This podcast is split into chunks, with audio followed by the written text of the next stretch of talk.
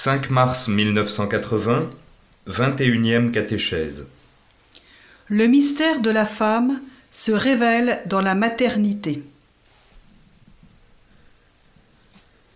Lors de notre méditation précédente, nous avons soumis à une analyse la phrase du chapitre 4 au verset 1 de la Genèse, et particulièrement l'expression il connu, utilisée dans le texte original pour définir l'union conjugale. Nous avons également relevé que la connaissance au sens biblique du terme établit une sorte d'archétype personnel de la corporéité et sexualité humaine. Ceci se révèle absolument fondamental pour comprendre l'homme qui, dès l'origine, est à la recherche de la signification de son propre corps. Cette signification se trouve à la base de la théologie même du corps. Le terme connu s'unit, Genèse chapitre 4 versets 1 et 2, synthétise toute la densité du texte biblique analysé jusqu'à présent. L'homme, qui selon le verset 1 du chapitre 4 de la Genèse connaît la femme, sa femme, pour la première fois dans l'acte de l'union conjugale, est celui-là même qui, en imposant des noms, c'est-à-dire en connaissant, s'est différencié de tout le monde des êtres vivants ou animalia, s'affirmant lui-même comme personne et comme sujet. La connaissance, dont parle la Genèse au chapitre 4 verset 1, ne l'éloigne pas et ne saurait l'éloigner du niveau de cette primordiale, de cette fondamentale conscience qu'il a de lui-même.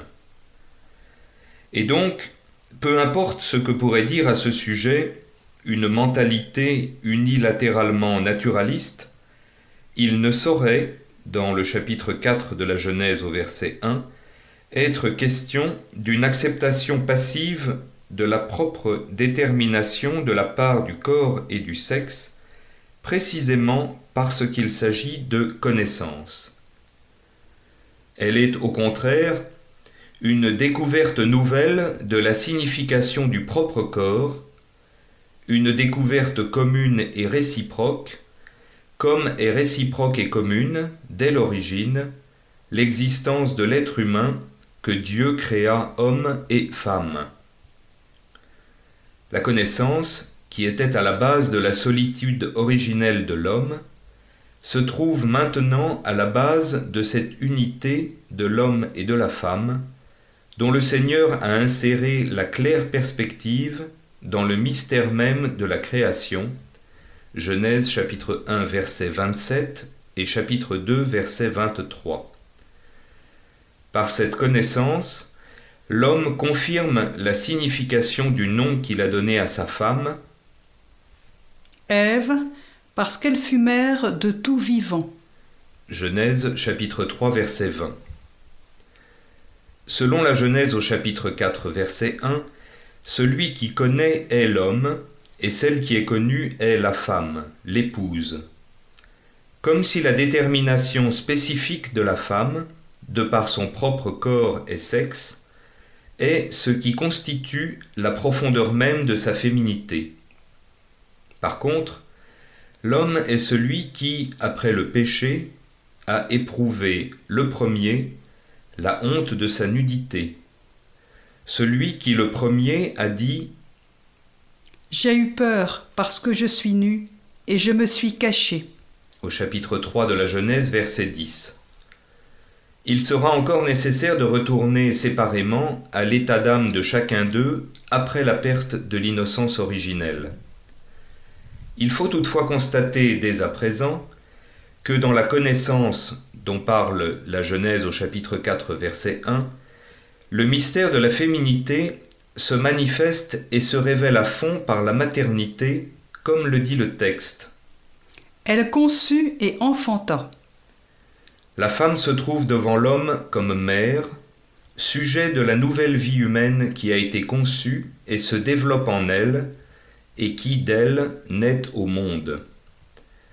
Et ainsi se révèle également à fond le mystère de la masculinité de l'homme, c'est-à-dire la signification génératrice et paternelle de son corps. La théologie du corps contenue dans le livre de la Genèse est concise et avare de paroles. Y trouvent en même temps leur expression des éléments fondamentaux et en un certain sens primordiaux et définitifs. À leur manière, ils se retrouvent souvent tous dans cette connaissance biblique. La constitution de la femme est différente par rapport à l'homme, et nous savons aujourd'hui qu'elle est différente jusque dans ses déterminantes biophysiologiques les plus profondes. Ce n'est que dans une certaine mesure qu'elle se manifeste extérieurement dans la construction et la forme de son corps. La maternité manifeste de l'intérieur cette constitution avec une potentialité particulière de l'organisme féminin qui, grâce à sa nature créatrice caractéristique, sert à la conception et à la génération de l'être humain avec le concours de l'homme. La connaissance conditionne la génération. La génération est une perspective que l'homme et la femme insèrent dans leur propre connaissance. Aussi, celle-ci va-t-elle au-delà des limites du sujet-objet que l'homme et la femme paraissent être alternativement, étant donné que la connaissance indique d'une part celui qui connaît et d'autre part celle qui est connue ou vice-versa. Dans cette connaissance est renfermée également la consommation du mariage, le consummatum spécifique. Elle permet ainsi d'actualiser l'objectivité du corps caché dans la potentialité somatique de l'homme et de la femme, et en même temps de rejoindre la réalité objective de la personne humaine qu'est ce corps. Par le moyen du corps, la personne humaine est mari et femme. En même temps, dans cet acte particulier de connaissance, où la masculinité et la féminité interviennent personnellement, il semble que se réalise également la découverte de la pure subjectivité du don, c'est-à-dire la mutuelle réalisation de soi dans le don. La procréation fait que l'époux et l'épouse se connaissent réciproquement dans le troisième, engendré par eux deux. C'est pourquoi cette connaissance devient une découverte, en un certain sens une révélation du nouvel être humain dans lequel l'un et l'autre, homme et femme, se reconnaissent encore eux-mêmes, découvrent leur humanité, leur vivante image. Dans tout ce qui est déterminé par tous les deux, au moyen du corps et du sexe, la connaissance insère un contenu vivant et réel. C'est pourquoi la connaissance, au sens biblique du terme, signifie que la détermination biologique de l'être humain, par son corps et son sexe, cesse d'être quelque chose de passif et atteint un niveau et un contenu spécifiquement correspondant aux personnes autoconscientes et autodéterminantes. Elle comporte donc une conscience particulière de la signification du corps humain liée à la paternité et à la maternité. Toute la constitution extérieure du corps de la femme, son aspect particulier, les qualités qui, avec la force d'un attrait perpétuel, sont à l'origine de la connaissance, dont parle la Genèse au chapitre 4 versets 1 et 2, Adam s'unit à Ève sa femme, sont en étroite liaison avec la maternité. Avec la simplicité qui leur est propre, la Bible, et par la suite la liturgie, honorent et louent tout au long des siècles les entrailles qui t'ont porté et le sein qui t'a nourri. Luc chapitre 11 verset 27. Ces paroles constituent un éloge de la maternité de la féminité du corps de la femme dans sa typique expression de l'amour créateur. Ce sont des paroles qui, dans l'Évangile, s'adressent à la mère du Christ, à Marie, la seconde Ève. La première femme, par contre, au moment où se révélait la maturité maternelle de son corps, quand elle conçut et enfanta, dit J'ai acquis un homme de par Yahvé. Au chapitre 4 de la Genèse, verset 1. Ces paroles expriment toute la profondeur théologique de la fonction d'engendrer, procréer. Le corps de la femme devient le lieu de la conception du nouvel homme. Dans ses entrailles, l'être conçu assume son aspect humain propre avant d'être mis au monde. L'homogénéité somatique de l'homme et de la femme a trouvé sa première expression dans les paroles Elle est chair de ma chair et os de mes os. au chapitre 2 de la Genèse, verset 23. Et à son tour, elle est confirmée par les paroles de la première femme mère. J'ai acquis un homme. La première mère a pleinement conscience du mystère de la création qui se renouvelle dans la génération humaine. Elle a aussi pleinement conscience de la participation créatrice que Dieu a mise dans la génération humaine par son œuvre et celle de son mari, car elle dit J'ai acquis un homme du Seigneur. Il ne saurait y avoir la moindre confusion entre les sphères d'action des causes.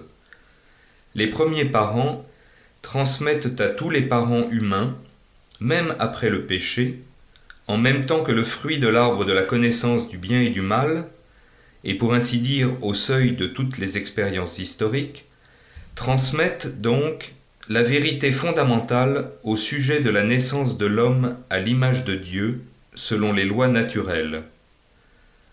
Dans ce nouvel homme, né de la femme génitrice et de l'homme géniteur, se reproduit chaque fois l'image même de Dieu, de ce Dieu qui a constitué l'humanité du premier homme. Dieu créa l'homme à son image, homme et femme, il les créa. Au premier chapitre de la Genèse, verset 27. Bien qu'il existe de profondes différences entre l'état d'innocence originelle et l'état de péché héréditaire de l'homme, cette image de Dieu constitue une base de continuité et d'unité. La connaissance, dont parle la Genèse chapitre 4 verset 1, est l'acte qui engendre l'être, c'est-à-dire qui, en union avec le Créateur, établit un nouvel homme dans son existence. Dans sa solitude transcendantale, le premier homme a pris possession du monde visible, créé pour lui, en connaissant et en appelant de leur nom tous les êtres vivants, animalia. Le même être humain, comme homme et femme, se connaissant réciproquement dans cette spécifique communauté-communion de personnes, dans laquelle l'homme et la femme s'unissent si étroitement qu'ils ne forment plus qu'une seule chair, constitue l'humanité, c'est-à-dire confirme et renouvelle l'existence de l'homme comme image de Dieu. Chaque fois, tous deux, l'homme et la femme, reprennent pour ainsi dire cette image du mystère de la création et la transmettent avec l'aide de Dieu Yahvé. Les paroles du livre de la Genèse, qui sont un témoignage de la première naissance de l'homme sur la terre, contiennent en même temps tout ce qui peut et doit se dire au sujet de la dignité de la génération humaine.